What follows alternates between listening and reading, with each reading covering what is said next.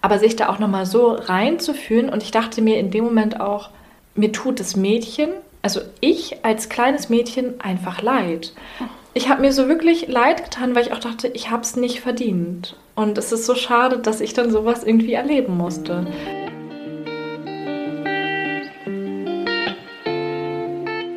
Rein reflektiert, dein Podcast für persönliche Weiterentwicklung und mehr Realität.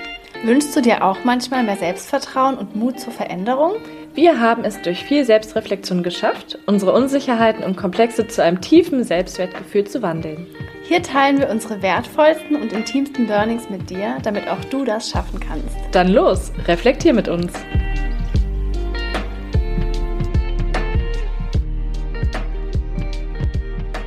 Hallo ihr Lieben, schön, dass ihr da seid. Ich bin Caro und ich bin Sarah und in der heutigen Folge geht es um das Thema Mobbing und Sexismus. Wir werden unsere eigenen Erfahrungen mit euch teilen.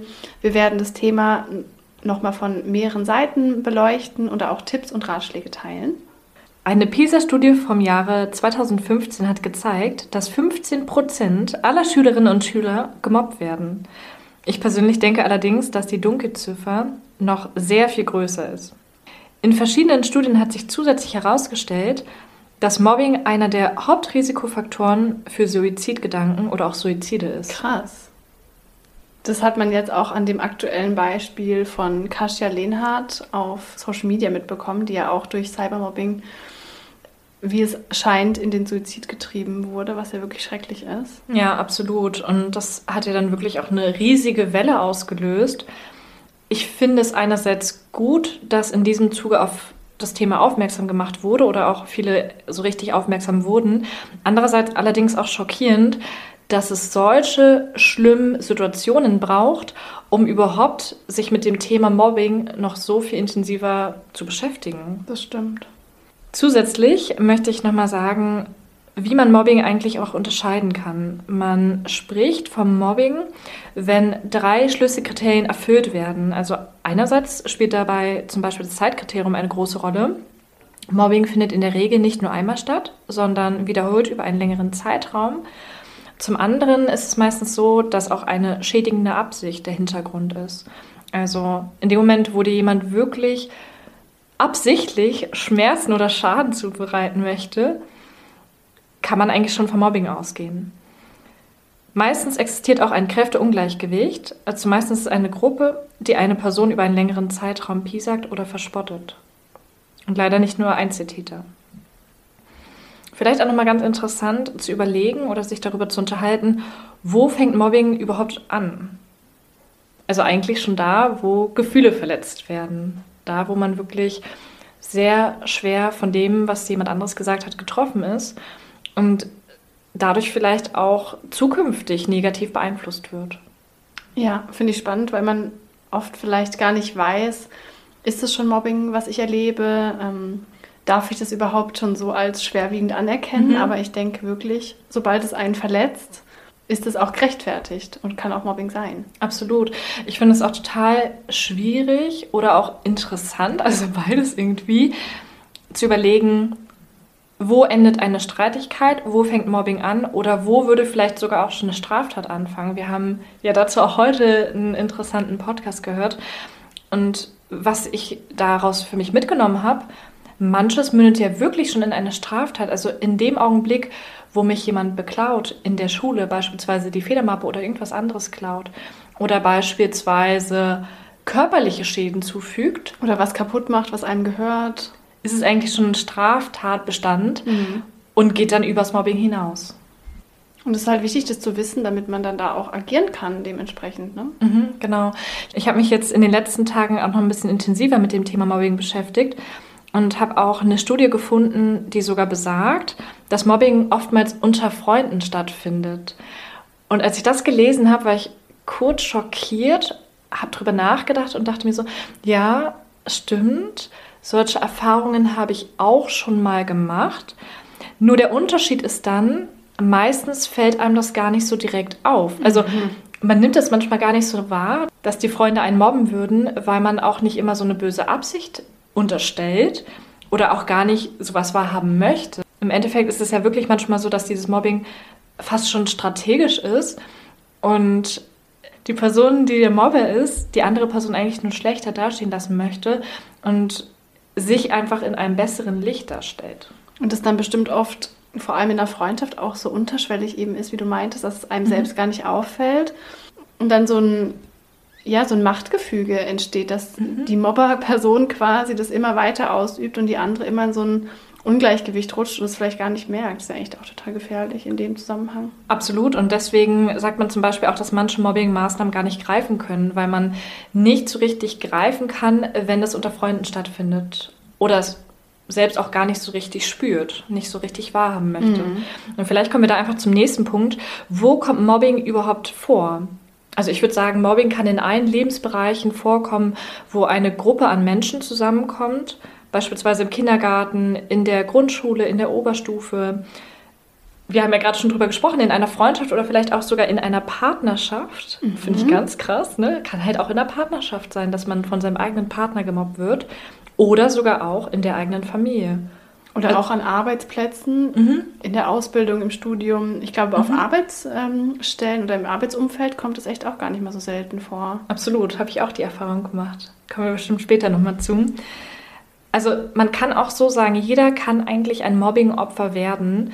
Und das hängt nicht davon ab, ob man stark, schwach, dünn, dick oder wie auch immer ist. Also hängt gar nicht von den einzelnen Eigenschaften der Person ab, sondern manchmal, ja, befindet man sich irgendwie in einem schlechten Gefüge, in einer unangenehmen Situation, wo dann irgendwie alles nicht zum Gunsten einer Person selbst irgendwie entsteht. Und ja, deswegen, jeder kann vom Mobbing betroffen sein. Und da gibt es keinen, der und der wird Mobbing-Opfer, sondern es kann wirklich in jeder Situation jedem passieren. Ja, total wichtig. Das stimmt. Was meinst du, woher Mobbing eigentlich kommt? So. Also aus meiner persönlichen Erfahrung und was ich mir jetzt auch so vorstellen könnte, ist, dass es oft aus einem mangelnden Selbstwert auch kommt der Person, die mobbt, weil Warum hast du sonst einen Grund, gemein zu einer Person zu sein? Ähm, außer dass du dich selbst vielleicht minderwertiger, mangelhafter fühlst und deinen Selbstwert daraus ziehst, mhm. andere zu unterdrücken oder dir schlechter zu machen. Genau, und man lenkt ja auch in dem Moment von seinen Marken ab. Ne? Mhm. Und ich kann mir auch gut vorstellen, dass, das, dass man das auch lernen kann. Also ich glaube, dass mhm. wenn Eltern dir ein ja, mobbendes oder ein gemeines ähm, Verhalten vorleben, entweder in der Partnerschaft der Eltern oder auch die Eltern zum Kind oder wenn Eltern immer nur schlecht über andere Menschen mhm. sprechen, glaube ich, dass man das auch so ein bisschen lernt als Verhaltensmuster. Definitiv und nicht nur auf die Familie bezogen, sondern ja auch schon im Kindergarten. Ne? Also wenn du dich nur mit Leuten oder in dem Fall mit Kindern umgibst, die schon so ein Verhalten an den Tag legen, dann denke ich auch, dass man davon beeinflusst wird. Also man wird ja generell immer von dem Verhalten der Person beeinflusst, die einem am nächsten stehen oder mit dem man sich am meisten umgibt.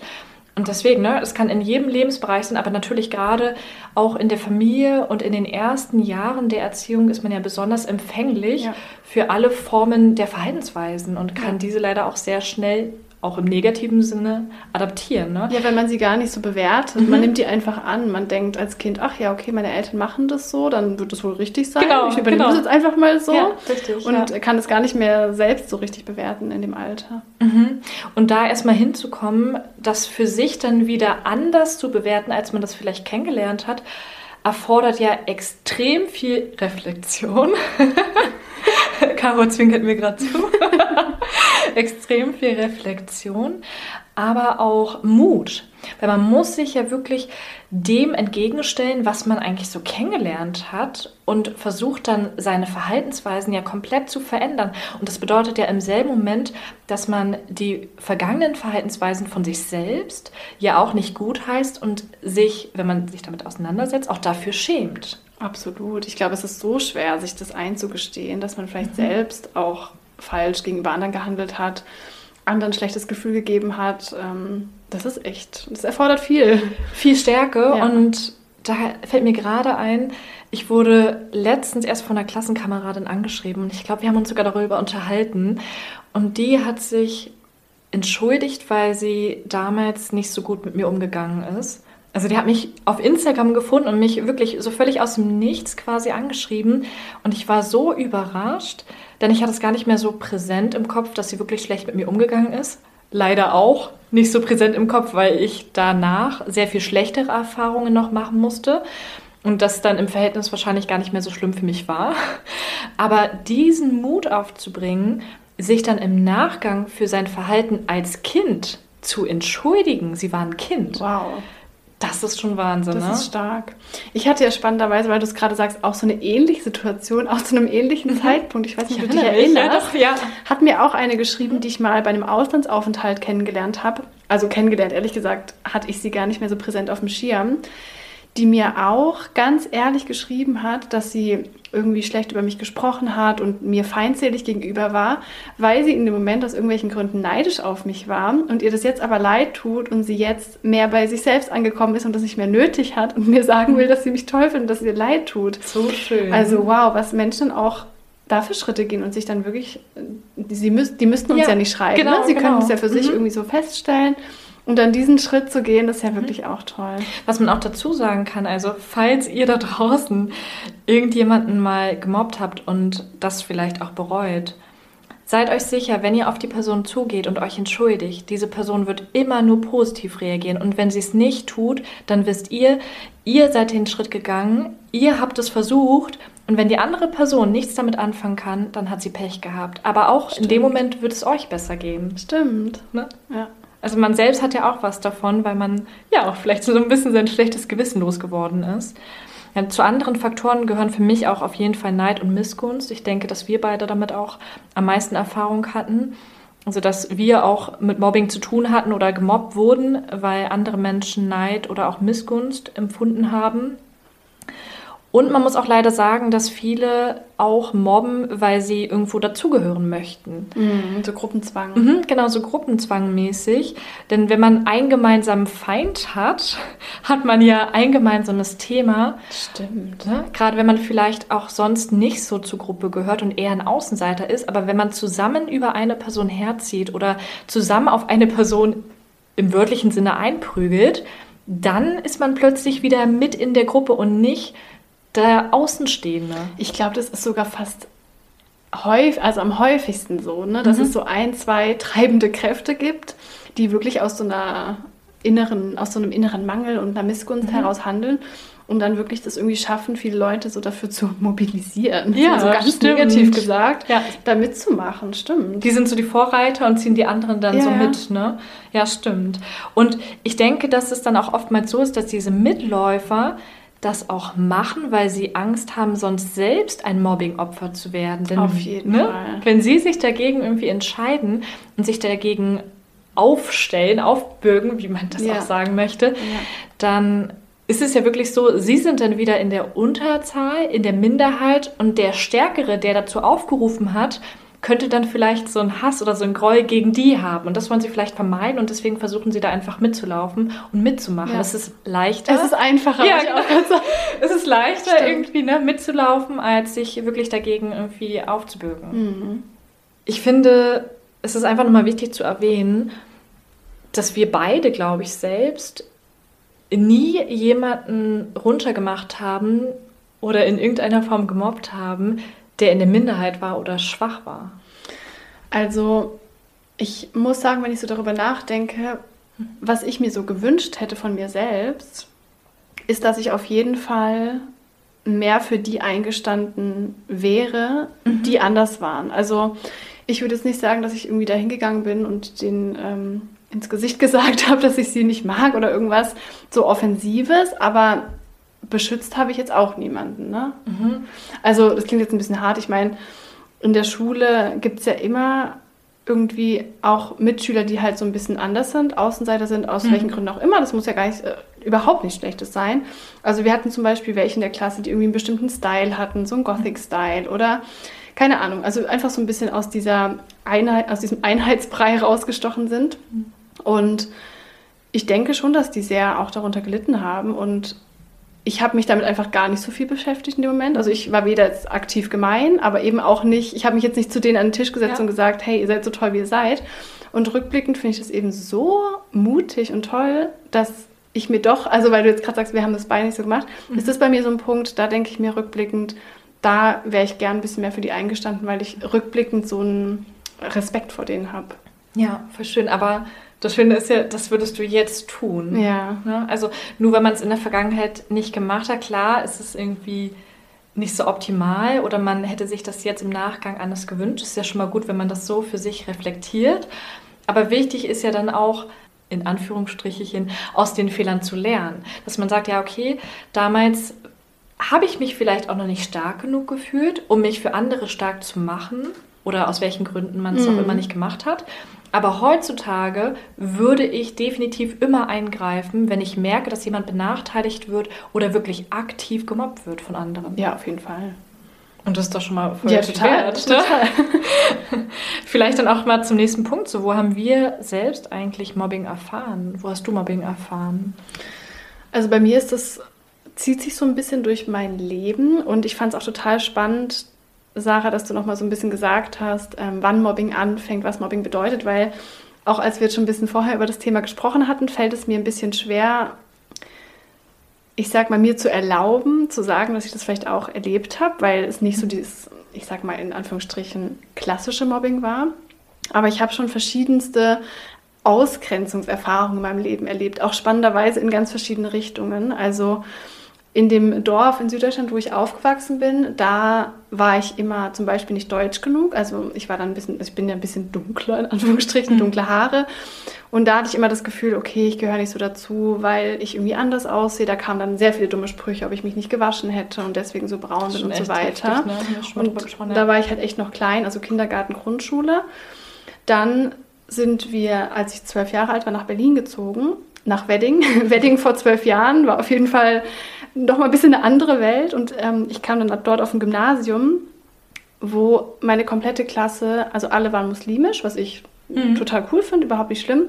Aber die mich dann tatsächlich ausgegrenzt haben, weil ich nicht muslimisch war. Also da war ich dann richtig, zu deutsch. Da also, warst du auch in der Minderheit wieder. Genau. Ne? Also Minderheit wird gemobbt. Genau. Ich kam quasi aus dem Umfeld, wo ich nicht deutsch genug war in ein Umfeld, wo ich zu deutsch war. Da war ich dann manchmal die deutsche Kartoffel. Und da ist wieder der Punkt. Es spielt keine Rolle, was du bist, ja. sondern wieder in welchem Kontext hast du Pech gehabt. Absolut. So, ne? Und Leute, ich hatte immer Pech. Das ist ein bisschen übertrieben gesagt, aber es war wirklich so absurd in solchen zwei gegenteiligen Erfahrungen in kürzester Zeit Total. in der jungen Jugend, Kindheit und Genau, Jugend. wie soll man das als Kind verstehen, ne? Ja, und ich war wirklich einfach nur komplett verwirrt. Man weiß gar nicht, was ist richtig. Nee. Wie bin ich richtig? Nee. Bin ich da richtig? Irgendwie hat man da nicht dazugehört ja. und nee. hier in Berlin hast du irgendwie dann auch wieder nicht dazugehört. Ne? Absolut. Ne? Dann bin ich nochmal umgezogen. Das war halt bei mir auch ein Riesenthema. Ich habe zweimal die Schule gewechselt auf dem Gymnasium. Also ich war auf drei verschiedenen Gymnasien. Was natürlich auch immer schwierig ist, die Neue zu sein. Also ich war zweimal die Neue in so einem blöden Teenageralter. Genau, diesen Punkt habe ich mir übrigens auch aufgeschrieben. Ja, das war auch bei mir. Die Neue Problem. zu sein oder mhm. Neue zu sein für alle, die es schon mal erlebt haben. Ich fühle euch sehr. Es ist einfach super ja. ätzend. Und genau, dann bin ich wieder Richtung Süddeutschland gezogen. Ich bin ja dann zu der Familie meiner besten Freundin gezogen, wie ihr in der Kennenlernfolge vielleicht schon gehört habt. Und ja, dann war ich halt da die Neue und da war dann anfangs wirklich alles sehr schön, aber dann habe ich irgendwann mit Modeln angefangen. Also ich bin dort angekommen mit 14, mit 16 habe ich mit Modeln angefangen und dann ging das in so eine sexistische Mobbing-Richtung. Also ich muss sagen, rückblickend habe ich echt dann Freundinnen verloren, weil die das dann irgendwie nicht so toll fanden, dass ich da jetzt als Model gearbeitet habe und vielleicht im Mittelpunkt der Aufmerksamkeit stand. Da steht dann wieder Neid und Missgunst. Ja, also ich habe alles mitgenommen. Ja, und es war dann, also es war auch eine kleinere Stadt und das war dann vielleicht ungewöhnlich, da als Model zu arbeiten. Es war jetzt nicht so wie in Berlin. Und da lastete dann schon eine ungewöhnlich große Aufmerksamkeit auf mir, mhm. ohne dass ich das jetzt so forciert hätte, einfach durch die Tätigkeit an sich. Und damit mhm. kamen viele junge Mädels nicht klar, was Voll interessant, ne? Ganz kurz zum Thema ja. Aufmerksamkeit. Ich würde uns beide auch als Personen einschätzen, die zwar kein Problem damit haben, in irgendeiner Form im Mittelpunkt zu stehen, aber wir legen es nicht bewusst darauf an. Oder wir sind keine Personen, die jetzt wirklich hier schreien, ich möchte Aufmerksamkeit, mhm. sondern wir sind Personen, wir haben kein Problem damit, wir sind kommunikativ machen das, was uns Spaß macht und dadurch bekommt man sie automatisch. Ne? Ja. Ne? Obwohl man das, genau, aber das glauben die Leute dann einmal halt genau. nicht. Die sagen dann, ja, die will ja nur Aufmerksamkeit und mhm. du bist aber irgendwie ein junges Mädchen und Ne, natürlich. Also ich bin auch ein sehr freiheitsliebender Mensch immer schon gewesen. Ich habe auch in die Schule angezogen, wonach ich Lust hatte. Ich meine, was zieht man mit 15, 16 an? Natürlich probiert man sich da aus. Also ich war niemand, der jetzt jeden Tag einen äh, grauen Rollkragenpulli irgendwie nur angezogen hätte. Bis oben zugeschnitten. Ja, ne? Also das gehört ja irgendwie zur Jugend auch dazu. Aber in der Konstellation gab es dann da wohl Personen, vor allem Mädels, die da nicht so mit klarkamen. Und da habe ich echt Freundinnen verloren. Und teilweise auch Freundinnen, die dann zu mir gesagt haben, ähm, wenn es dann Konflikte gab, ich war neidisch auf dich, deswegen habe ich schlecht über dich geredet, deswegen war ich gemein. Also die haben das teilweise dann sogar zugegeben, was schon schon mal voll viel wert, voll ne? viel wert war, aber dass du weißt, woran es liegt. Genau, ähm, das war dann auf jeden Fall so die Konstellation und das wurde dann Richtung Abi auf jeden Fall schlimmer. Also ich hatte dann irgendwann eine Freundin noch, davor hatte ich halt irgendwie zehn und das hat mir schon wehgetan und das finde ich echt super krass eigentlich, weil du arbeitest dann irgendwie als Model und die Leute denken, ach toll, ja, die sieht ja so und so aus. Das hatten wir auch schon in der Selbstzweifel mhm. als Modelfolge sehr viel. Ähm, die hat sich an Selbstbewusstsein. Ich habe ganz oft den Satz gehört, ja, bei dir macht es doch nichts aus, du siehst doch hübsch aus. Ja. Und diesen Satz, warum sollte mir das nicht mhm. wehtun, mhm. wenn jemand genau, gemein du bist ja trotzdem ist, ein Mensch, nur der weil Gefühle man hat. Ja. zufälligerweise auch so und so aussieht. Also ja. wie absurd es einfach ist. Dafür kann man ja nichts. Ne? Also Nein. man ist natürlich glücklich, dass man vielleicht objektiv betrachtet schön ist, aber dennoch sind einem ja auch die anderen Sachen wichtig. Ja, man hat Gefühle. Ja. Also, dass Menschen davon ausgehen können, dass ein Mensch keine Gefühle hat, weil er so und so aussieht, ist ja. schon mal ein ziemlich schwieriger Punkt. ja, sehr schwierig. Und ich muss auch sagen, jetzt nochmal so zum Thema Mobbing an Schulen. Ähm, mir haben es die Lehrer dann echt auch nicht leicht gemacht. Ich hatte zwei ganz krasse Situationen. Da war ich dann so 16 und wie ich schon in der Selbstzweifel als Modelfolge auch erzählt habe, habe ich ja für so ein Stadtmagazin geshootet. Da erschienen dann die Bilder eben auch, was natürlich leider auch nochmal ein bisschen Aufmerksamkeit auf sich zieht.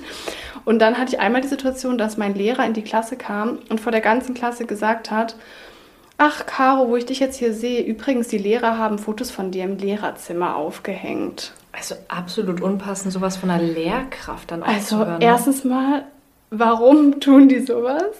Ja. Und zweitens, wie pädagogisch genau, unfähig ist man, einer 16-Jährigen vor der ganzen Klasse zu sagen, dass im Lehrerzimmer mhm. Fotos von einem hängen. Also geht es noch peinlicher. Jeder Mensch, der nachdenken kann, hätte schon gewusst, okay, das zieht dann irgendetwas Negatives nach sich. Ne? Absolut. Und dann kannst du dir vorstellen, was für eine Art von Aufmerksamkeit auf mir lastete. Keine, die man will. Ja. Und der ja, negative Aufmerksamkeit. Ja, ne? eine ja. negative Aufmerksamkeit. Alle starren einen an, alle denken, oh mein Gott, guck mal die. Und dann unterstellen sie dir, dass du das möchtest, dass und, du das toll genau, findest. Genau, sie denkt, sie wäre was Besseres. Genau, und ich dachte nichts in die Richtung. Ich habe mich einfach nur scheiße gefühlt. Und dann gab es einen Moment, und das war wirklich der schlimmste, jetzt mal in diesem Schulkontext. Es war Matheunterricht, ich war auch 16. Und es war halt so, dass irgendwie auch so junge Schüler irgendwie sich dann so meine Fotos angeguckt haben, was weiß ich. Und mein Mathelehrer kam in den Raum und ich habe mich vielleicht sogar gemeldet oder irgendwie sah er mich und meinte dann so, ach Caro, übrigens, wusstest du eigentlich, dass du das Sexsymbol der Schule bist? Das finde ich schon richtig asozial. Also wenn ich das gemeldet hätte, ja. der hätte ein Problem Das ist schon ein Straftatbestand, ne? Also überleg mal, einem 16-jährigen Mädchen sagt ja der Lehrer, also die überstehende Person vor der ganzen Klasse, dass sie das Sexsymbol der Schule ist. Also dieser Ausdruck allein schon.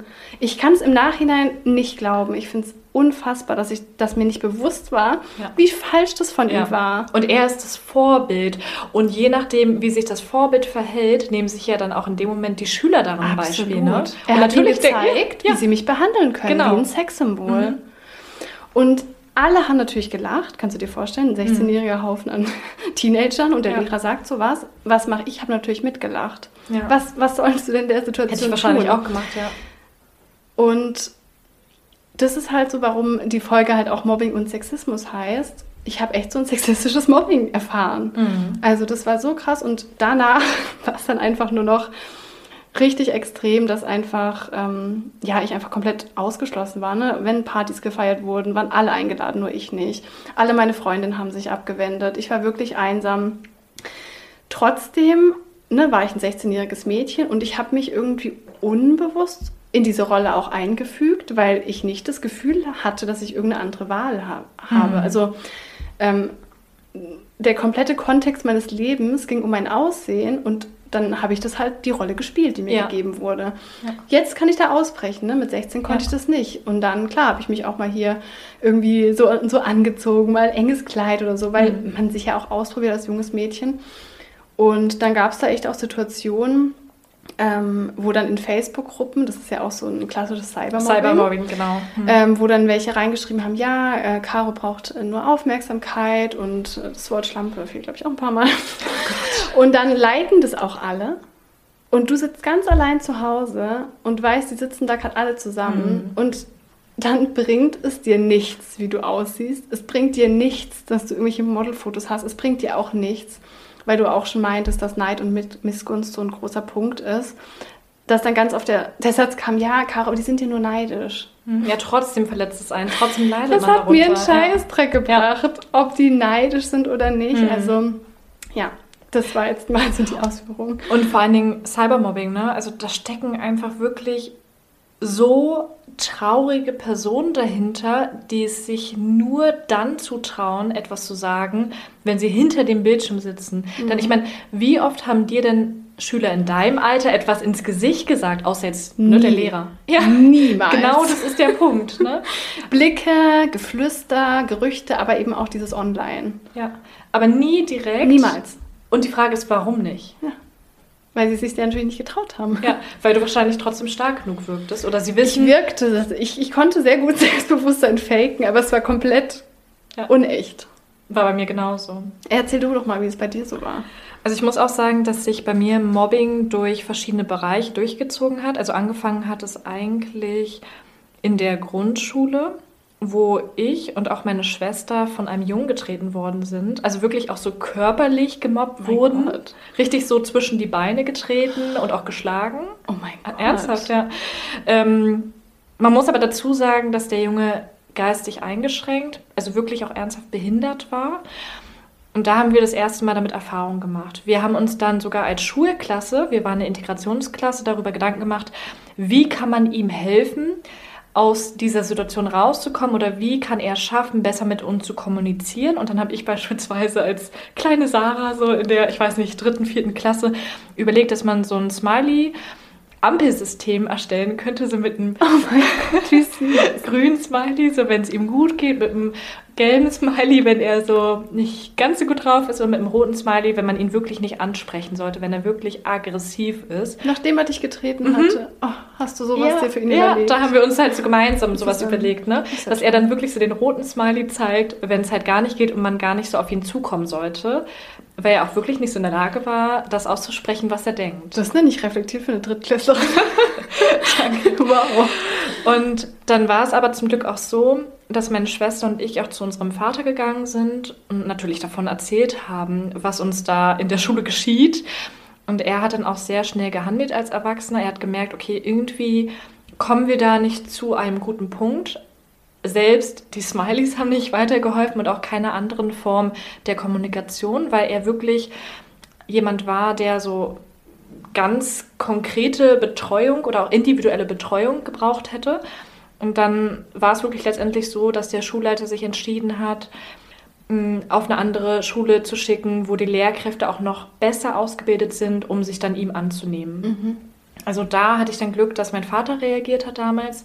Sonst hätte ich gar nicht gewusst, was wir machen sollten. Der war wirklich zwei Köpfe größer als wir, doppelt so breit und hat uns halt wirklich richtig getreten. Also Krass. körperlich auch richtig verletzt. Mhm. Also das war so meine erste Mobbing-Erfahrung. Allerdings muss ich sagen, die habe ich gar nicht mehr so präsent im Kopf. Also ich erinnere mich schon noch an jedes Detail, aber ich leide jetzt nicht drunter, weil das für mich ein Mobbing war, was jetzt nicht gezielt gerichtet auf mich bezogen war. Also es war mhm. wirklich, weil er solche Einschränkungen hatte und er alles um sich herum getreten hat, was irgendwie ihm in die Quere kam. Mhm, das war jetzt nicht so auf dich als Person bezogen. Genau. Das ist ja schon mal ein kleiner Unterschied, aber trotzdem krass. Ja, und was ich auch interessant finde, ich finde auch, dass körperliche Verletzungen ja meistens viel weniger wehtun als diese seelischen Verletzungen, die sich ja richtig einbrennen und unter denen du dann jahrelang wirklich leidest. Das ist echt so. Und das ist bei mir auf jeden Fall mhm. so. Ne? Körperlich ist natürlich nie schön, irgendwie getreten zu werden, aber. So seelische Gewalt ist halt auch echt sehr heftig. Ja, finde ich teilweise wirklich schlimmer. Also in meinem Fall konkret. Genau, dann ging das auch bei mir in der Oberstufe weiter. Also man muss dazu sagen, meine Eltern haben sich getrennt, als ich, glaube ich, 15, 16 Jahre alt war. Da war ich so in der Mittelstufe. Bin auch dann fast ja, durch äh, den mittleren Schulabschluss gefallen, weil ich mit der ganzen Situation auch nicht so zurechtkam und da generell auch schwierige Situationen hatte. In der Familie, aber auch mit meinem Ex-Freund damals. Mhm. Und dann haben sich meine Eltern von jetzt auf gleich getrennt. Also ich habe nicht damit gerechnet. Ihr habt ja schon in der Kennenlernfolge gehört, dass ich eine Zwillingsschwester habe. Das bedeutet also auch, dass ich quasi auf einmal Einzelkind war, denn wir haben uns dazu entschieden, dass ich mit meiner Mama ausziehe und meine Schwester mit meinem Papa im Haus bleibt. Mhm. Und es war natürlich auch schon generell eine krasse Situation und dadurch, dass es in der Schule auch nicht mehr so gut lief, ich war auch auf dem Gymnasium, habe ich mich dann dazu entschieden, ich wechsle die Schule und versuche dann nochmal einen Neuanfang mit weniger Fehlzeiten, weniger Problem, einfach wirklich so ein Neustart. Mhm. Und meine damalige beste Freundin Karina wollte auch die Schule wechseln und dann dachte ich mir, super, dann kann ich ja mit ihr gemeinsam die Schule wechseln. Wir sind zusammen in der Klasse und haben dann irgendwie gemeinsam so einen Neustart. Ja, Pustekuchen. Bei mir wurde dann gesagt, okay, wir haben gar keinen Platz mehr. Also ich musste einfach eine, Was? ja, ich musste einfach wirklich eine Stufe höher. Also die Schulen in Berlin. Wirklich Kann mal ein neues Thema draus machen. Ne? Ja, und das hat dann auch viele andere Folgen nach sich gezogen, will ich jetzt gar nicht so konkret drauf eingehen, weil eigentlich geht es ja ums Thema Mobbing. Aber ich hatte dann auch viel, viel mehr Stunden als alle anderen, weil dann gesagt wurde, ach Mensch, wir haben festgestellt, die Stunden, die du hast, reichen doch nicht fürs Abitur aus. Also musst du mehr Stunden haben. Also hatte ich teilweise zehn Stunden oder mehr. Krass. Und ja, dann hatte ich halt nicht meine Freundin, mit der ich zusammen in einer Stufe war, sondern ich war da komplett auf mich allein gestellt. Und ich war auch die Neue. Auch die Neue. Ja. Und dann auch in dieser Phase, wie gesagt, meine Eltern hatten sich getrennt. Mit meinem Ex-Freund hatte ich da, glaube ich, auch schon Schluss gemacht. Also ich kam da halt auch aus der toxischen Beziehung. Mir ging es generell nicht so gut. Ich war da aber auch so noch ein bisschen in der Pubertätsphase, in der Findungsphase. Ja, dann war ich die Neue. Hatte da echt so richtig zu kämpfen. Und dann war es auch so, dass ich ja so ungefähr nach einem halben Jahr mit meinem jetzigen Freund zusammenkam. Mhm. Und dann war ich natürlich die Neue, die sich gleich, ja, ich sag mal so einen der bestaussehendsten Typen geangelt hat. geangelt hat. Das war halt in dem Universum der Schule auch so ein Ding, ne? Oh, mhm. jetzt hat die da den Typen und so. Kann genau. ich mir vorstellen. Dann war ich gleich auch die Schlampe, weil ich mir den Typen. Wort auch in ja. der Jugend, oder? Mein mhm. Gott. Wurde so häufig benutzt. Ja, auf jeden Fall. Ja, ich war die Neue, die Schlampe, und dann war es auch noch so, dass ein paar der Schüler meinen Ex-Freund kannten, der hatte damals Football gespielt. Und der hatte natürlich auch irgendwelche Geschichten über mich verbreitet, wodurch dann noch mehr Gerüchte entstanden sind. Dann habe ich noch zusätzlich gemodelt. Das war natürlich dann auch so ein rotes Tuch für die Leute. Ich würde auch sagen, dass da Neid und Missgunst definitiv eine Rolle gespielt hat. Ja, und kam so eins zum anderen. Ich finde, dass ich wirklich immer hilfsbereit und freundlich zu allen war. Also ich bin kein Mensch, der irgendwie auf Krawall oder Ärger aus ist oder so, ne? Gar nicht. Mhm. Ich wollte eigentlich immer nur so Freunde haben und wollte glücklich sein. Und im Endeffekt, ja, habe ich da wirklich so schlimme Erfahrungen gemacht. Es war dann auch teilweise so, dass ich mich kaum noch getraut habe, in die Schule zu gehen. Krass. Zu den Zeiten, wo es dann richtig schlimm wurde. Ich habe dann wirklich regelmäßig geschwänzt, weil es mir aber auch körperlich durch das Mobbing so schlecht ging. Also ich hatte dann ja nicht nur Schweißausbrüche, ähnlich wie bei der Panikattacke mit der Eifersucht, ne, sondern auch Bauchschmerzen. Dann leide ich ja sowieso schon unter Migräne. Es wurde dadurch natürlich noch verschlimmert. Und ich wollte halt wirklich nicht mehr zur Schule gehen. Was haben die denn so gemacht? Es war dann teilweise so, dass 20 Leute in der Mittagspause über mich hergezogen haben, es ging dann irgendwann auch so weit, ja, ich wurde auch bei Partys oder irgendwas wieder ausgeladen. Also erstmal eingeladen, weil mich doch ein paar sehr gerne mochten, dann wieder ausgeladen. Es war wirklich auch so eine krasse Aggression im Raum, also zu spüren. Nicht nur, dass ich so ausgegrenzt wurde, sondern ich auch wirklich dachte, okay, es dauert nicht lang und da passiert irgendwas mit körperlicher Gewalt. Und dann war es auch später tatsächlich so. Da hat mich auch ein Junge dann später auf dem Pausenhof so doll geschubst, dass ich fast auf den Boden geknallt bin. Was? Krass. Und ich habe mir dabei den Finger verstocht, der auch heute, ich zeig dir mal kurz den kleinen Finger, noch schief ist. Ja, ist ja auch noch ist ein bisschen krumm. ist ein bisschen krumm. Und wir mussten dann auch wirklich ins Krankenhaus Wie krass. Danach, weil mein Finger halt richtig krass angeschwollen und blau und alles mögliche Und er hat war. dich geschubst, weil er dich gerade blöd fand, oder was? Er hat mich geschubst, weil er irgendwas von meinem Ex-Freund gehört hat. Er war noch nicht mal mit meinem Ex-Freund so richtig befreundet, sondern einfach nur wegen dem, was er gehört hat und weil er sich dann irgendwie für ihn stark machen wollte. Mein Ex-Freund war nicht in der Schule. Ich habe nichts Schlimmes gemacht in dem Sinne oder so. Ich zitter gerade auch schon fast so ein bisschen, weil es einfach so heftig war. Und das Traurige ist, das war damals noch der Junge, für den ich damit schon am Anfang, also bevor ich mit meinem Freund zusammenkam, wirklich starke Gefühle hatte. Also ich war so richtig Oh in ihn Gott. verknallt und der hat mich dann so richtig krass geschubst. Und dann wollte er, Wie heftig. ja, richtig krass, ne? Dann wollte er einer anderen Klassenkameradin zeigen, dass es gar nicht so schlimm war oder auch gar nicht so doll, wie er mich geschubst hat. Dann hat er es nachgemacht und dann ist sie so krass auf den Boden geflogen und hat wirklich Der war auch nicht der hellste auf den, die hellste Birne. Genau, ich lache jetzt nur wegen der Situation. Ne? Ja. Er wollte zeigen, dass das nicht so doll war und sie fliegt hin und hat danach wirklich ungelogen den kompletten Oberschenkel Mein Gott. so einen krass großen blauen Fleck gehabt, also über den kompletten Oberschenkel verteilt. Was war mit ihm denn los? Er hatte irgendwie leichte Aggressionen Ach du Scheiße. und also er wollte zeigen, dass es nicht so doll war und sie hatte wirklich noch wochenlang ihre blauen Flecken und hatte auch wirklich drunter gelitten. Ne? Mit ihr war aber befreundet. Also wirklich Wow. so Krass, aber. strange Sachen. Ähm, ja, aber das kann auch dazu führen. Ne? Also Mobbing ist halt irgendwie auch nichts, was an einem vorbeigeht, sondern wenn ich mir überlege, ich habe deswegen die Schule geschwänzt, ich bin dadurch teilweise manchmal nur an drei von fünf Tagen in die Schule gegangen, habe Unterrichtsstoff verpasst. Das hat alles dazu geführt, dass ich mich natürlich im Lehrstoff viel unsicher gefühlt habe und auch letztendlich mein Abi nicht gemacht habe. Also Mobbing kann an Schulen wirklich dazu führen, dass Schüler nicht diesen Werdegang, diesen akademischen Werdegang einschlagen, den sie vielleicht eingeschlagen hätten ohne diese Mobbing-Erfahrungen. Und dann heißt es, es ist deren Schuld oder du hast dich nicht genug Genau. angestrengt. Ähm, Genau. Dabei wird gar nicht der Kontext Ja. gesehen. Dann war es bei mir noch so, die Tage, die ich dann in der Schule war, die habe ich versucht 110 Prozent zu geben im Unterricht. Also habe dann trotzdem mitgemacht. Meine Noten waren auch gar nicht mal so schlecht am Anfang. Also auch gerade im letzten Halbjahr eigentlich nicht. Also immer so Zweierschnitt oder so, manchmal sogar auch noch ein bisschen besser. Kommt drauf an, in welchem Fach. Aber dann war es natürlich wieder ein Problem für die Leute, weil sie sich dachten, wow, die ist fast nie da. Und wenn sie da ist, dann macht sie noch mit und kriegt dann irgendwie noch gute Noten So übel. war dann wieder ein Grund, mich auszugrenzen oder vielleicht noch schlechter zu behandeln. Und was ich richtig krass finde, ich habe ja, wie gesagt, meinen Freund auch dort kennengelernt. Und ich habe letztens erst wieder mit ihm darüber gesprochen, wie sehr ich darunter gelitten habe. Und er hat es nie so wahrgenommen, beziehungsweise einfach auch nicht so richtig ernst genommen, weil ich für ihn immer die starke Sarah war. Ich war genauso wie du, zumindest nach außen hin, super selbstbewusst. Ich habe mich nicht einschüchtern lassen.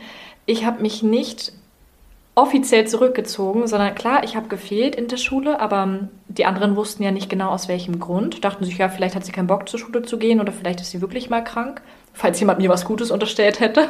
Sondern dann hätte er sowas vielleicht auch gedacht. Also ich meine, im Endeffekt hatte ich ja auch körperliche Symptome. Mir ging es ja auch tatsächlich Ja, schlecht klar. die dadurch irgendwie entstanden sind.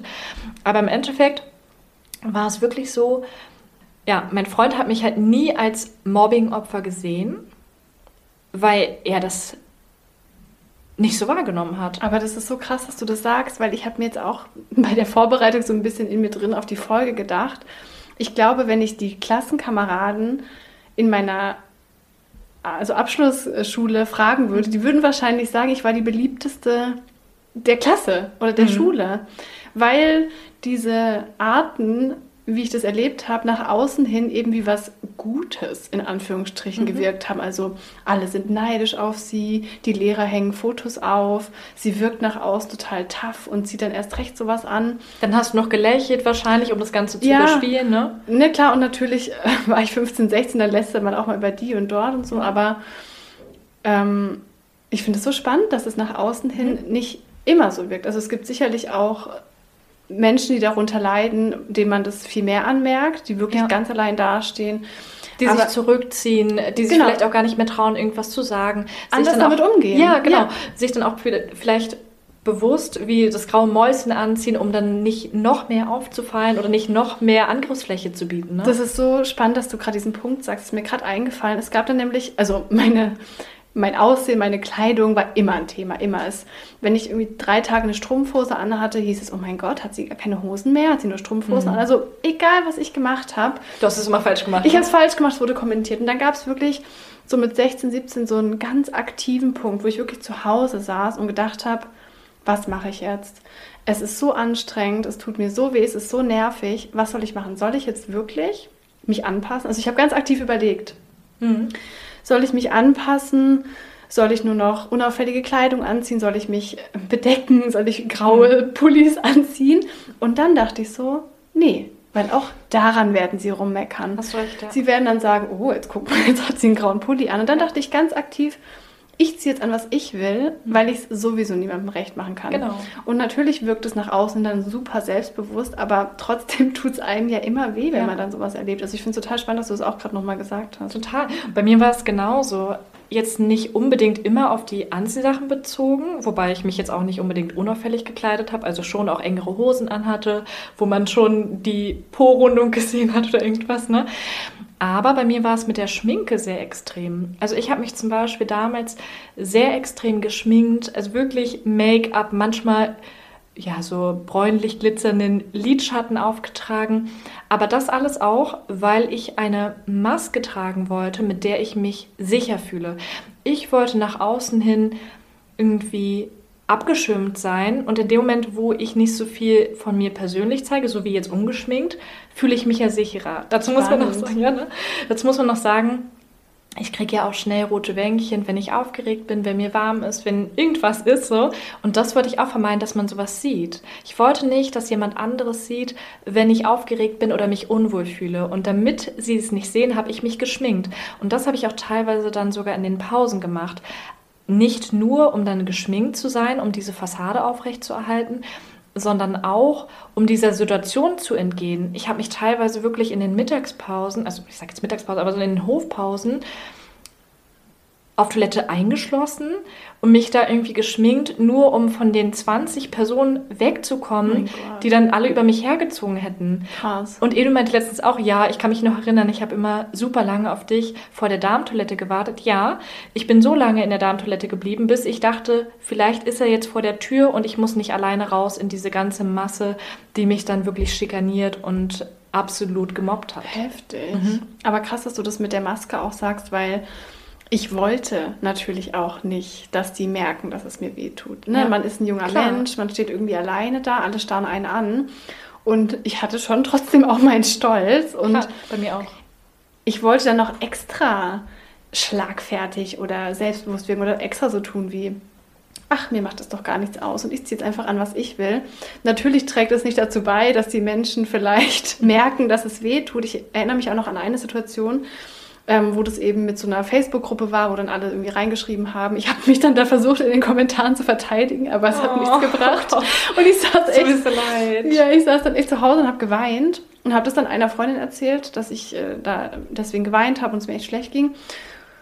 Und das hat sie dann aber den anderen erzählt, jetzt nicht mal so bösartig, sondern so, hey, sie hat sogar geweint deswegen. Und ich glaube, es hat was bewirkt, aber trotzdem in dem Moment war ich richtig sauer auf sie, weil ich nicht mhm, wollte, dass sie das total, wissen. Ja.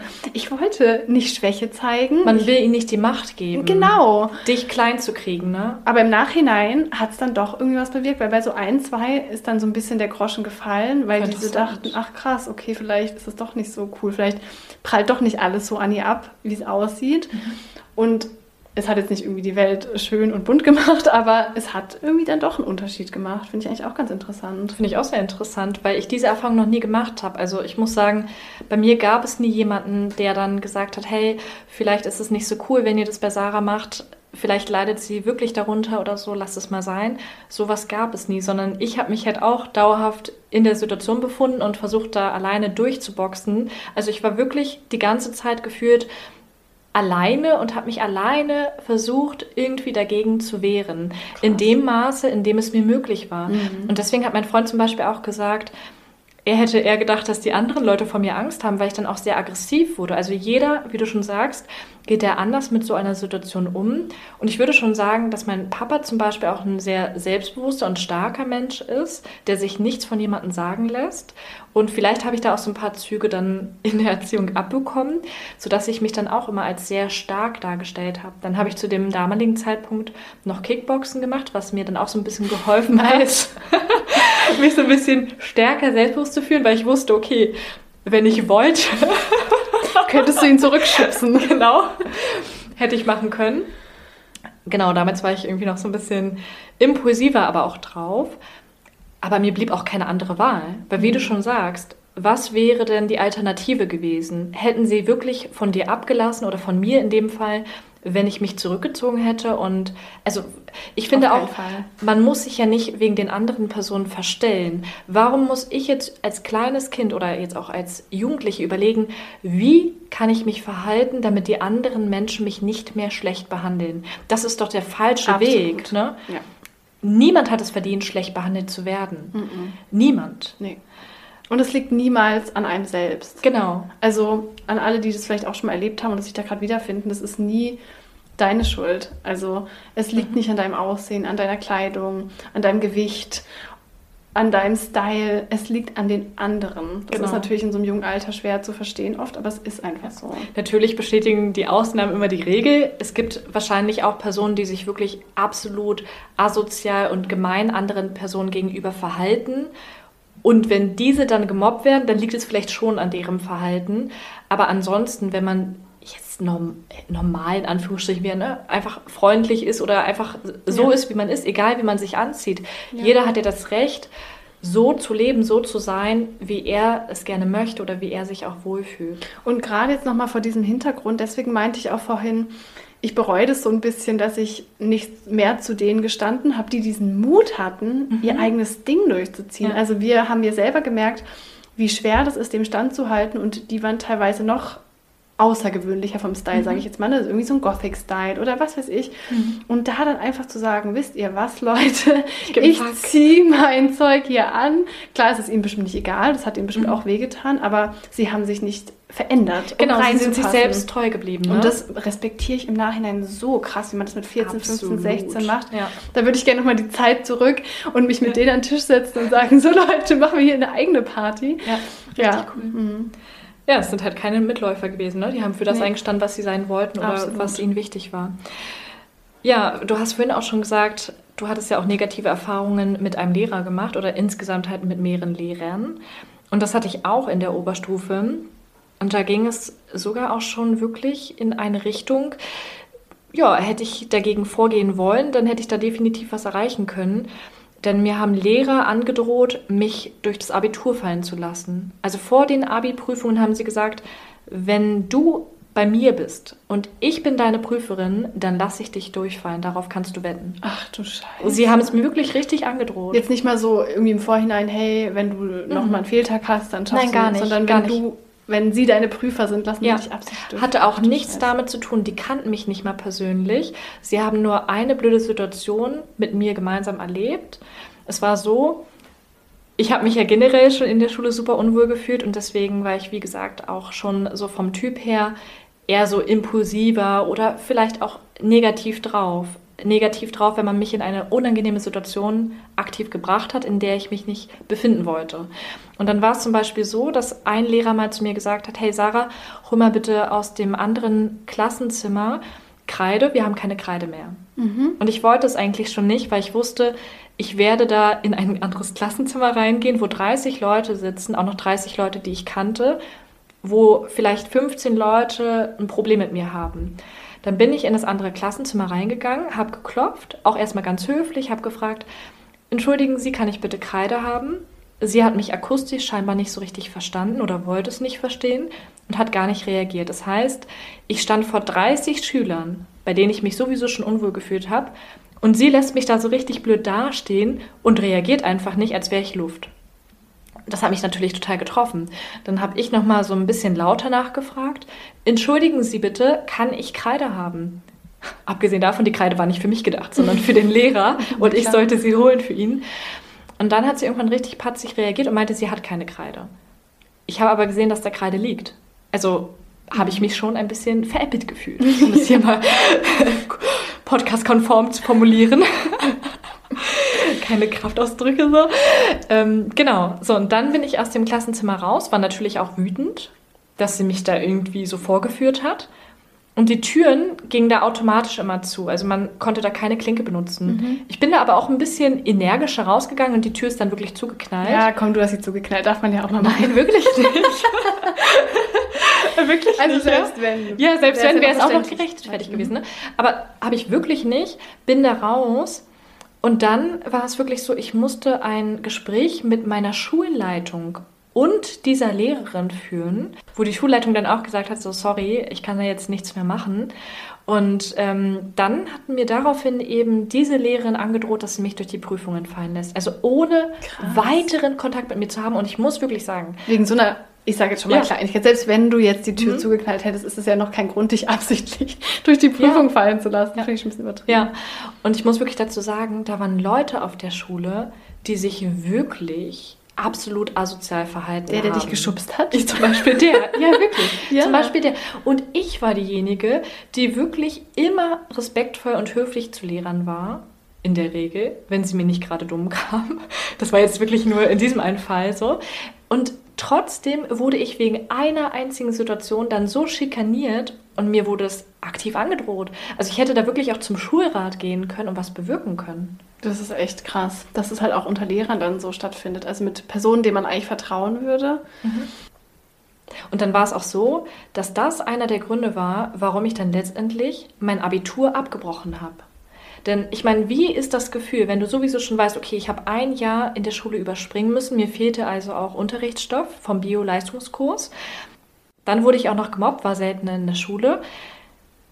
Des Weiteren hat mir eine Lehrerin angedroht, sie lässt mich sowieso durch die Prüfungen fallen. Und ich hatte auch noch Prüfungsangst. Das ist echt eine krasse Kombi. Das waren so viele Faktoren, die da reingespielt haben. Und deswegen hatte ich es danach quasi schwerer. Ne? Ich ja. musste für mich persönlich nochmal ein freiwilliges soziales Jahr machen, also ein ganzes Jahr im Kindergarten, jeden Tag von morgens bis abends da Windeln wechseln oder so. War jetzt auch nicht so verkehrt, aber ich musste nee, das machen. Es ist schon krass, was dann welche Auswirkungen auf dich hatte. Mhm, genau. Ja. Und das alles wirklich nur, weil Personen mir nicht wohlgesonnen waren oder vielleicht auch Lehrkräfte ja. nicht so pädagogisch wertvoll gehandelt haben das ist halt wirklich wichtig, sich da wirklich anzugucken, was das für Folgen haben kann. Also wenn ich jetzt mal bei mir so überlege, ähm, ich erinnere mich, ich bin dann eben, als ich mein Abi hatte mit 18, bin ich dann nach Berlin gezogen. Meine Mama wohnt ja auch hier. Und ich erinnere mich daran, dass ungefähr ein Jahr lang ich durch die Stadt gefahren bin, egal wenn ich in der Tram war oder ob ich beim Friseur war und ich dachte, alle starren mich an. Krass, ne? Ich habe mich unwohl gefühlt, ich habe Angst gehabt, dass irgendwas an mir komisch ist, dass mich jemand anguckt durch diese jahrelange und vielfältige Art des sich anders fühlen, sich nicht so fühlen, wie die anderen sind. Das hat mir so zu schaffen gemacht. Ich dachte, ich saß wirklich beim Friseur und dachte, oh Gott, stand die mich jetzt alles an? Ist irgendwas komisches an mir? Und ich habe mich mhm. ne, aus einem sehr schwachen Selbstwertgefühl auch heraus, also jetzt nicht, dass ich dachte, ach toll, gucken die mich alle an, ich bin ja. so toll, sondern wirklich negativ.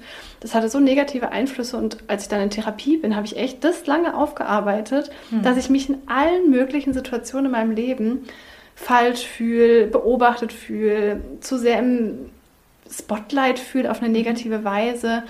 Ähm, natürlich auch dieses ganze Sexismus-Thema hatte wirklich starke Folgen bei mir dass man sich selbst eben, das hatte ich ja auch schon in der Eifersuchtsfolge so gesagt, sich selbst so damit identifiziert, wie man aussieht, ob man attraktiv ist, weil das das einzige Merkmal ist, womit die Leute einen irgendwie verbunden haben, mhm.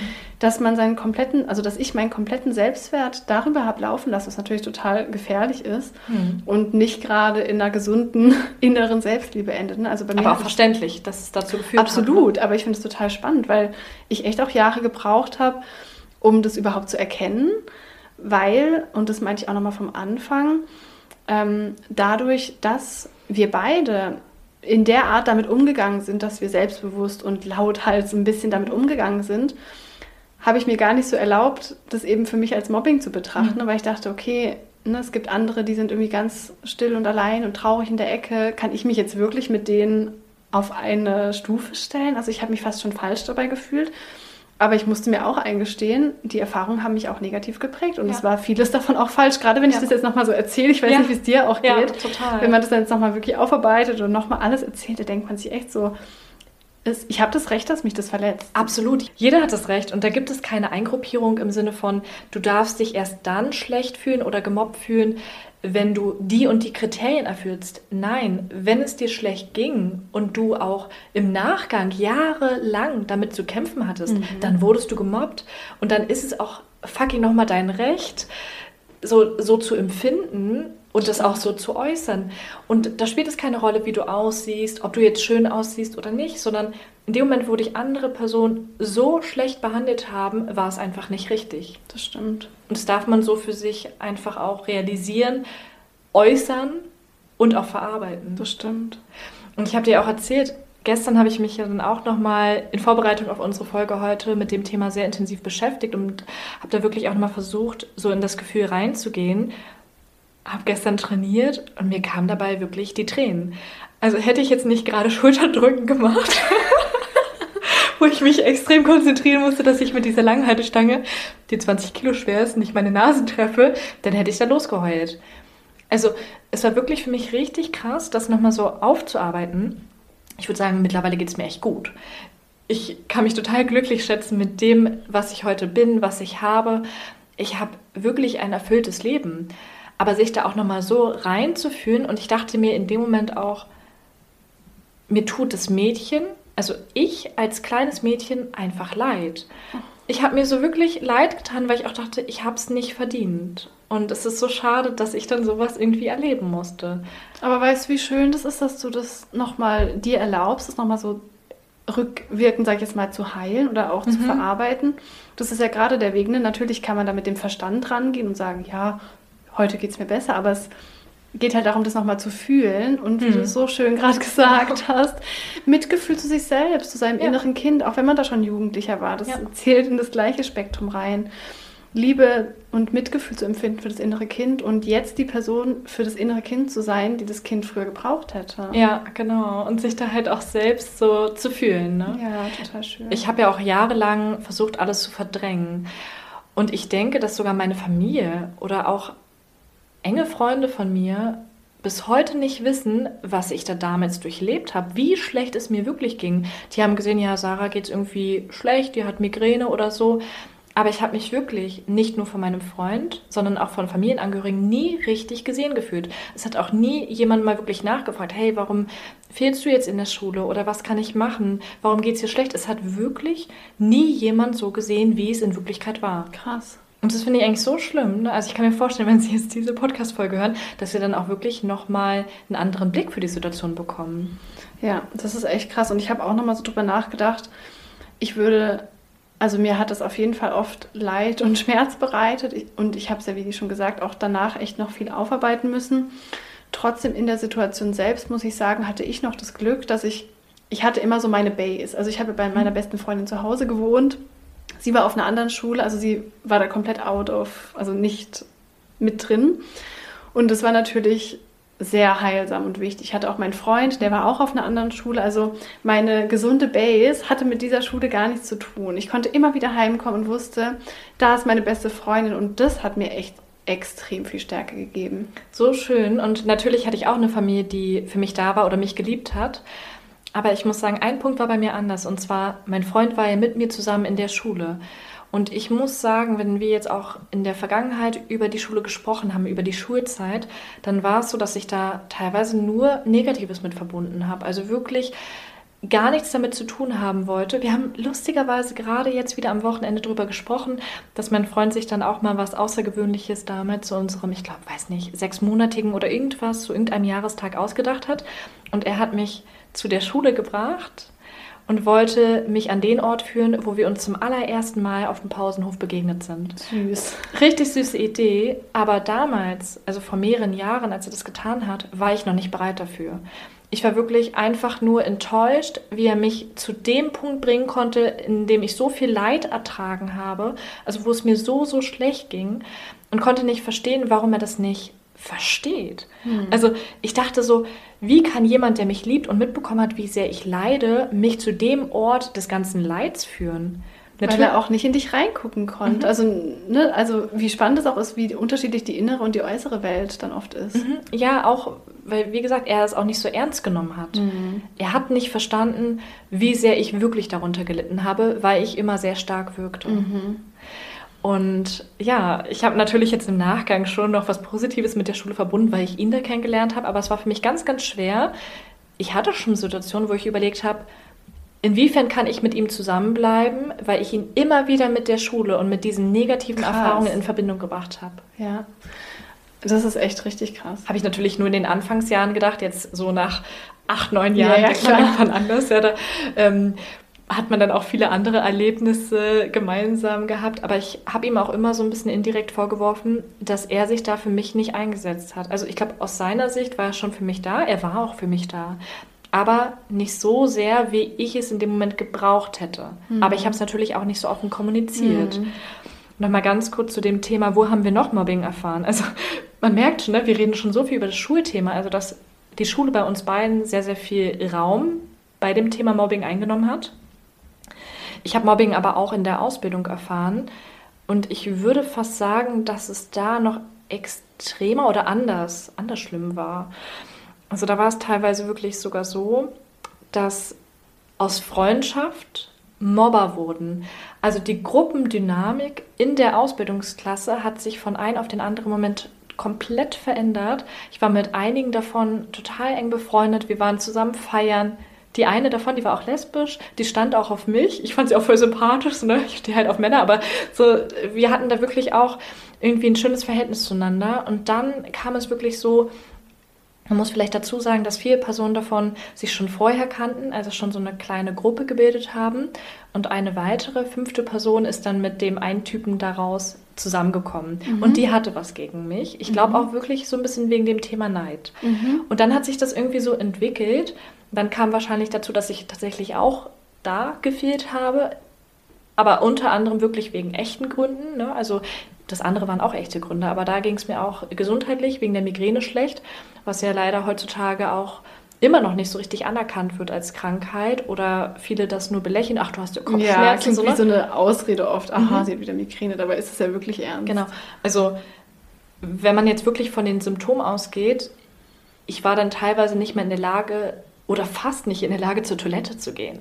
Und ich bin ein Mensch, der sehr eigen ist oder da halt auch so ähm, bei sich selbst total viel Wert auf Hygiene und alles Mögliche legt.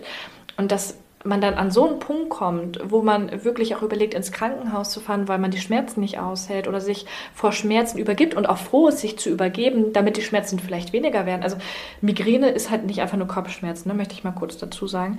Genau, aber nochmal zurück zum Thema. Also dann war es wirklich so, die Gruppendynamik hat sich verändert.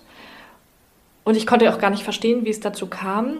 Eine enge Freundin, mit der ich auch heutzutage noch Kontakt habe, war sonst auch immer für mich da, aber dadurch, dass sie leider auch gesundheitliche Probleme hatte, konnte sie dann auch nicht mehr so häufig in der Schule sein, sodass ich dann irgendwie wieder so ein bisschen alleine war mhm. oder mich alleine gefühlt habe, weil andere sich dann auch nicht für mich stark gemacht haben. Und dann kam eben dieses Shooting-Thema extrem hoch, wo sie meine Shooting-Bilder gesehen haben manche davon haben auch gesagt, also manche Personen davon haben auch gesagt, sie hätten auch gerne selbst solche Shootingbilder. Also da wusste man auch, ah, okay, woher kommt das, dass sie jetzt vielleicht irgendwie so Neid oder Missgunst empfinden, weil sie auch gerne selbst sowas hätte oder hätten oder auch gerne selbst solche Erfahrungen gemacht hätten, wie ich in dem Moment. Ne? Wir waren bei Konzerten oder anderes, auch wo wir uns bei der kennengelernt ja. haben unter anderem. Das waren ja auch schöne Erlebnisse, die andere dann nicht hatten in dem Moment.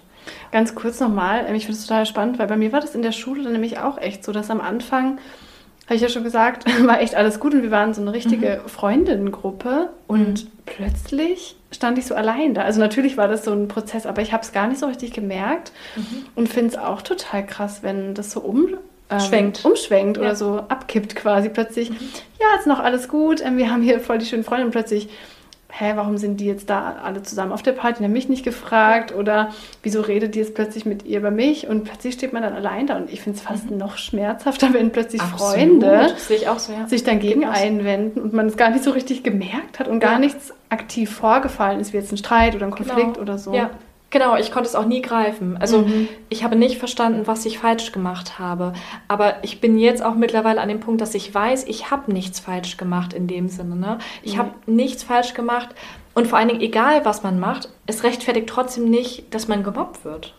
Natürlich nicht. So nie, ne? Also so unabhängig davon, ob ihnen mal meine Haarfarbe oder meine Frisur nicht gepasst hat, wie auch immer. Stimmt. Und dann ging es ja wirklich auch teilweise so weit, dass ein Mitauszubildender mit meinen Shootingbildern zu dem Personalrat des Robert-Koch-Instituts gegangen ist, meine Shootingbilder vorgelegt hat, mit dem Ziel, dass ich danach keinen Arbeitsvertrag bekomme. Ich, ich, ich weiß nicht, was ich sagen soll. Ja. Und das war für mich wirklich so einer der Tiefpunkte, Ach du was? wo ich wirklich dachte, wow, Hä? Was? ja.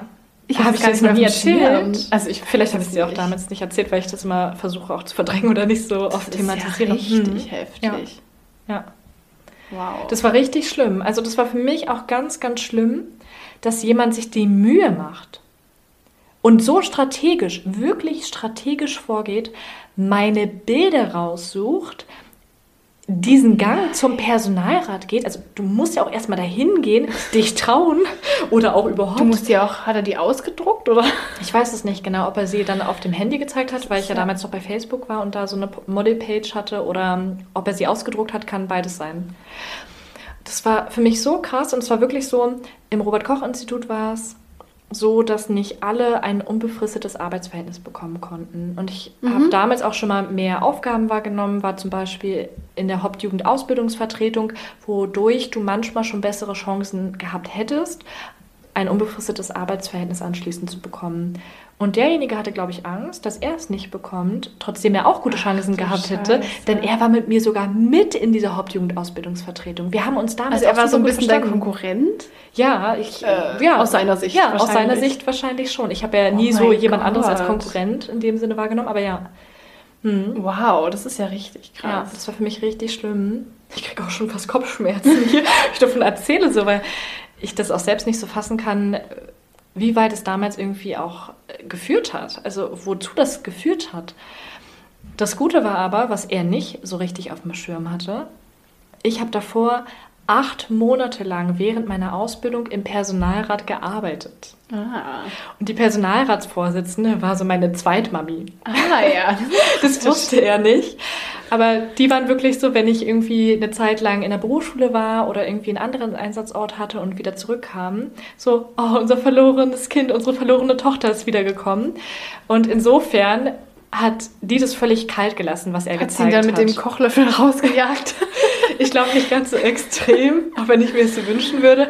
Aber sie hat natürlich nicht reagiert. Ich meine, was soll sie auch machen?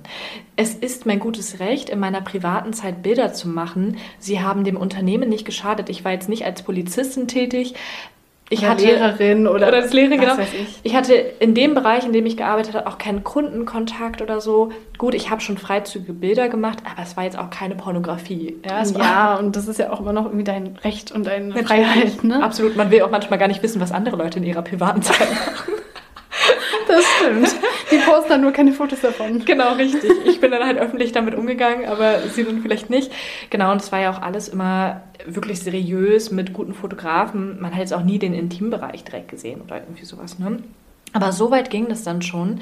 Und da habe ich dann aber genauso reagiert, wie du vorhin berichtet hast. Ich dachte mir, okay, jetzt erst recht.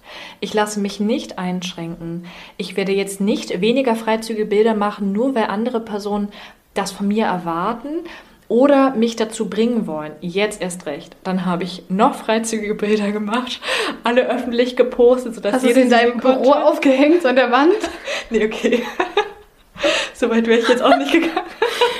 Aber so, ich dachte mir auch jetzt erst recht. Mhm. Nee, ich lasse mich nicht von jemand anderes einschränken. Ja, weil man meinem hat Leben. nur diese beiden Optionen, wenn man Mhm. vor dieser Wahl steht. Entweder ich lasse mich einschränken oder ich ziehe es jetzt halt richtig durch, finde Genau. ich. Also kann ich total nachvollziehen, dass man sich ja auch einfach nicht in seiner Freiheit einschränken lassen will. Mhm. Und bevor da jemand den Deckel drauf macht, denkt man so, ich werde jetzt mal ein Exempel statuieren und mal zeigen, so ein bisschen, wie ich damit umgehe. Ne? Finde ich eigentlich krass. Ja, was dann für mich auch noch schwierig war, mir wurde vom Personalrat nicht gesagt, wer das gesagt hat. Also im Nachgang habe ich es herausgefunden, aber in dem Moment wurde es mir nicht gesagt. Ist ja klar, die haben Schweigepflicht. Also trotzdem ich mit denen per Du war und auch so super gut zurechtkam, konnten sie mir diese Informationen nicht weitergeben. Und das war dann für mich auch noch schlimmer, weil ich nicht wusste, wer hat mich verraten? Wer ist hinter meinem Rücken Oh. zum Personalrat gegangen? Und dann siehst du jeden Tag deine Ja. Arbeitskollegen und weißt nicht, wer das war. Mhm. Das Genau. ist übel. Und dann hast du irgendwann auch schon so den Gedanken, ah, der war das, der Ja, war das. ne? paranoid. Ja, ja, so ein bisschen, ne? Also, Genau. kann ich mir vorstellen. Ja, man fragt sich dann auch, warum hat derjenige das gemacht? Was habe ich ihm angetan? Man kann es ja auch nicht klären, Ja, genau. weil man ja gar nicht weiß. Ne, man könnte ja nicht mal ein Gespräch suchen oder irgendwie. Genau, richtig. Ich hatte nicht die Möglichkeit, das damit zu klären. umzugehen. Ja. das stimmt. Ich hatte gar nicht die Chance, irgendwie ins Gespräch zu gehen oder zu verstehen. Oh, wenn man dann zur Arbeit Warum? muss und man weiß, einer von denen hat Mhm. sowas gemacht und man weiß nicht, wer, stelle ich mir echt Ja. Horror vor. Also ich habe das so viele Mobbing-Erfahrungen gemacht, also wirklich nicht nur unter den Auszubildenden, sondern auch eine Ausbildungsanleiterin, also die mich dann ausgebildet hat, ist sehr, sehr schlecht mit mir umgegangen. Wir werden ja auch noch in einer gesonderten Folge auf toxische Menschen eingehen. Ja. Da hatte ich beispielsweise auch meine Chefin, die sehr toxisch war. Aber das sprechen wir dann nochmal. Ja, aber Wahnsinn, was das für Ausmaße annehmen kann. Ne? Auf jeden Fall. Wollen wir denn mal so ein bisschen besprechen, also haben wir schon so ein bisschen angeschnitten, aber was hat uns vielleicht geholfen, in dem Moment damit umzugehen? Auch danach? Oder was würden wir vielleicht auch anderen raten? Mhm, Finde ich richtig gut. Ja, willst du einfach mal anfangen? Ja, gerne. Also wie ich schon gesagt habe, ist es natürlich sehr hilfreich, und das ist nichts, was man sich vielleicht aussuchen kann, aber es ist auf jeden Fall hilfreich, wenn man irgendwo eine gesunde Base hat, die einen so ein bisschen stärkt. Das war halt für mich wirklich mein Anker. Natürlich gibt es Situationen, wo man das nicht hat. Ähm, ich finde es trotzdem wichtig, mehrere Dinge zu bedenken. Zum einen, man sollte immer mit jemandem darüber sprechen, auch wenn es in der Situation so scheint, als ob es niemanden gibt. Ne? Jetzt zum Beispiel auch mal in deinem Beispiel. Hat man dann das Gefühl, man ist allein, niemand versteht einen, aber ich denke, vielleicht hätte es die Möglichkeit gegeben, doch einen Vertrauenslehrer zu finden oder vielleicht doch mal wirklich Klartext mit den Eltern zu sprechen, wirklich zu sagen, Mama, Papa, wir müssen uns jetzt mal hinsetzen, es geht so nicht. Also wirklich versuchen, auch wenn man sich dafür schämt, das weiß ich auch, zu sagen, ich darf darüber sprechen, ich darf ähm, andere auch um Hilfe bitten, also die Familie, Lehrer, Mitschüler, also da wirklich das zu kommunizieren. Und ich finde es aber auch wichtig, sich bewusst zu sein, gerade in der Schule, es wird vorbeigehen. Ich weiß, als junger Mensch ist die Schule das ganze Universum, das man hat. Man denkt, es gibt nur das. Das ist alles, was man kennt, alle Stützen, die man im Leben hat. Aber die wird vorbeigehen. Es wird der Tag kommen und da ist die Schule vorbei. Da kannst du dein eigenes Leben leben. Und das ist natürlich, wenn du noch drei, vier Jahre vor dir hast, nicht der größte Trost, aber trotzdem sich bewusst zu machen, dass das nicht das komplette Leben ist. Genau, sehe ich absolut genauso. Ich finde es richtig gut, wenn man sich Hilfe sucht, wie du schon gesagt hast. Und das habe ich ja zum Beispiel in der Grundschulzeit auch getan. Und ich habe auch gemerkt, es hat was gebracht. Mein Papa hat sich dann ja für mich eingesetzt, in dem Moment, wo ich nicht dazu als Kind in der Lage war. Ja. Ich konnte mich körperlich nicht wehren und ich war auch nicht in der Lage, mich so von der Kommunikation her so zu artikulieren, dass es was gebracht hätte. Ja. Abgesehen davon, dass der Gegenüber das ja auch nicht so verstanden hätte. Aber es bringt auf jeden Fall etwas, sich Unterstützung zu suchen, wie du sagst, in der Familie, bei Freunden oder bei Lehrern natürlich auch. Ja. Oder im Zweifelsfall eben auch in Form einer Therapie, dass man für sich selbst lernt, es liegt nicht an mir. Ich habe keine Schuld daran, dass ich gemobbt werde. So wichtig. Ja, Absolut.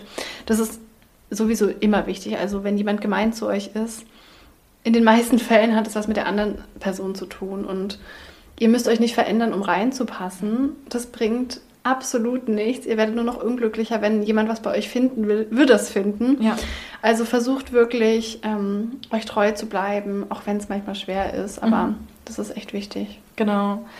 Und vielleicht hilft es ja trotzdem manchmal, also vielleicht in abgeschwächteren Situationen, wo jetzt das Mobbing nicht ganz so intensiv ist, zu versuchen, erstmal mit Humor die Situation zu lösen. Also wenn es jetzt wirklich nicht so starkes Mobbing ist, vielleicht auch Sachen schon vorwegzunehmen, dass man gar nicht so diese Angriffsfläche bietet, trotzdem es natürlich nicht immer der richtige Weg ist. Also man kann ja auch nicht jetzt irgendwie durchs Leben gehen und jedes Mal versuchen darauf zu achten, keine Angriffsfläche zu bieten. Das wird nicht funktionieren, ja. gerade nicht, wenn man eine selbstbewusste Person ist.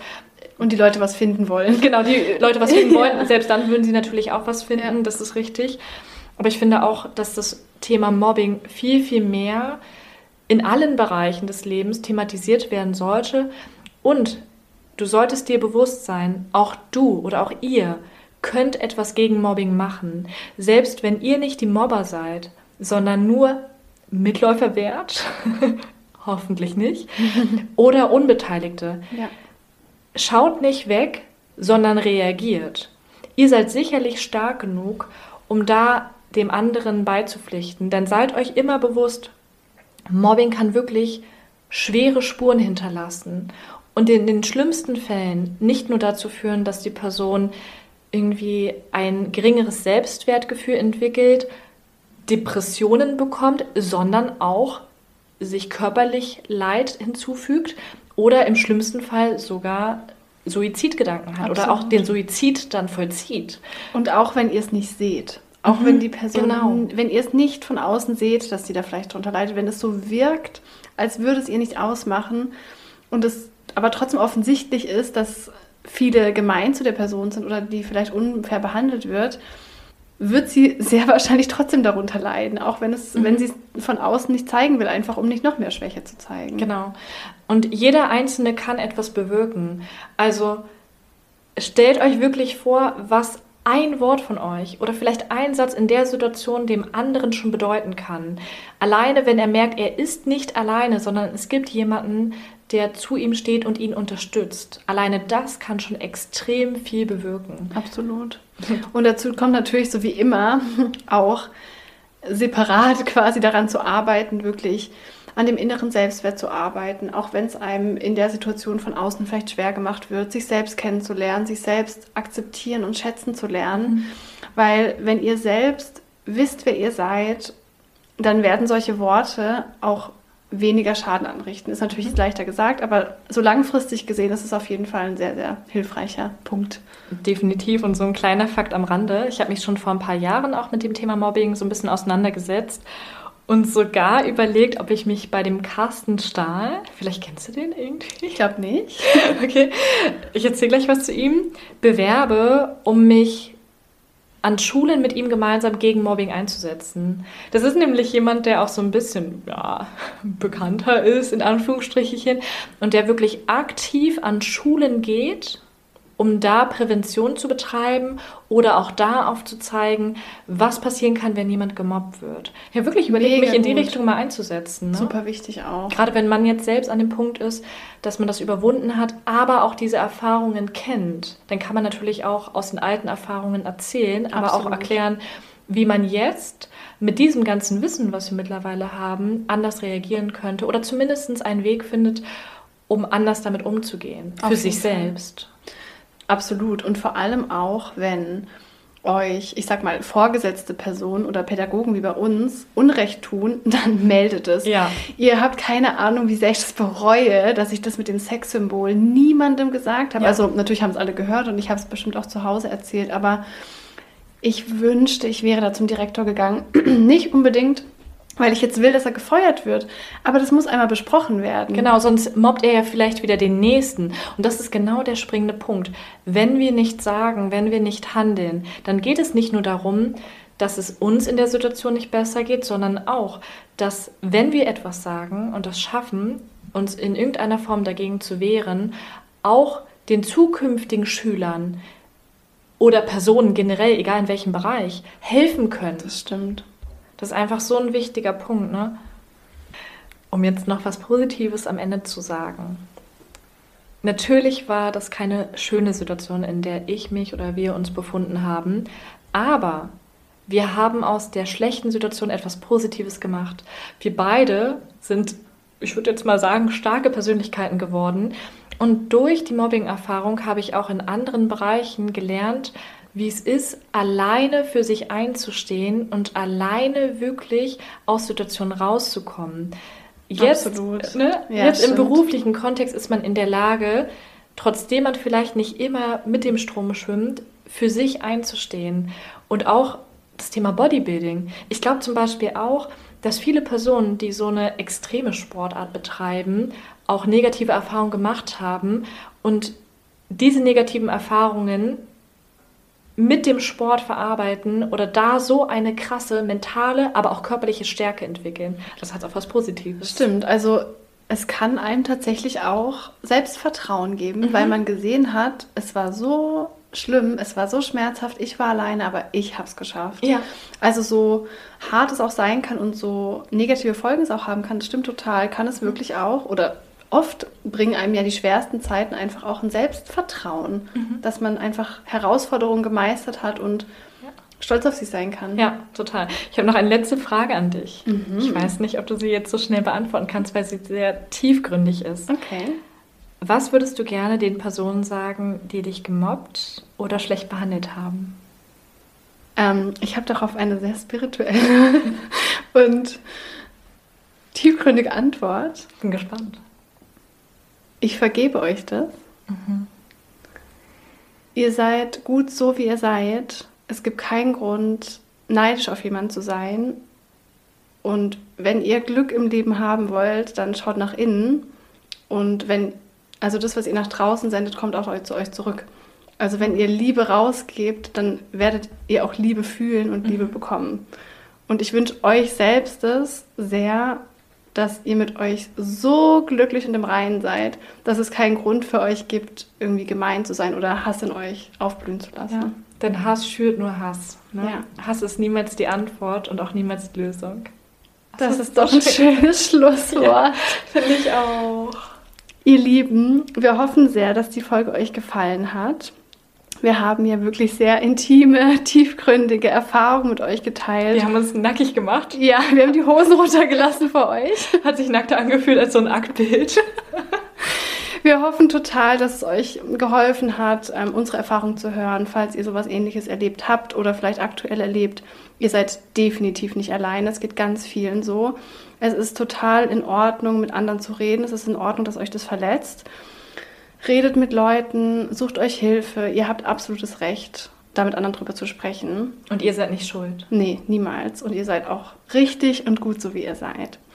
Ihr könnt uns super gerne eure Erfahrungen auch schreiben bei Instagram reinreflektiert.podcast. Wir freuen uns immer sehr, mit euch auch in den Austausch zu gehen, eure Erfahrungen zu hören. Und natürlich freuen wir uns auch immer über eine positive Rezession auf iTunes weil der Podcast so noch mehr Leute erreichen kann und wir hoffen, dass wir so noch mehr Leuten helfen können. Bis bald. Bis bald. Rein reflektiert. Rein reflektiert.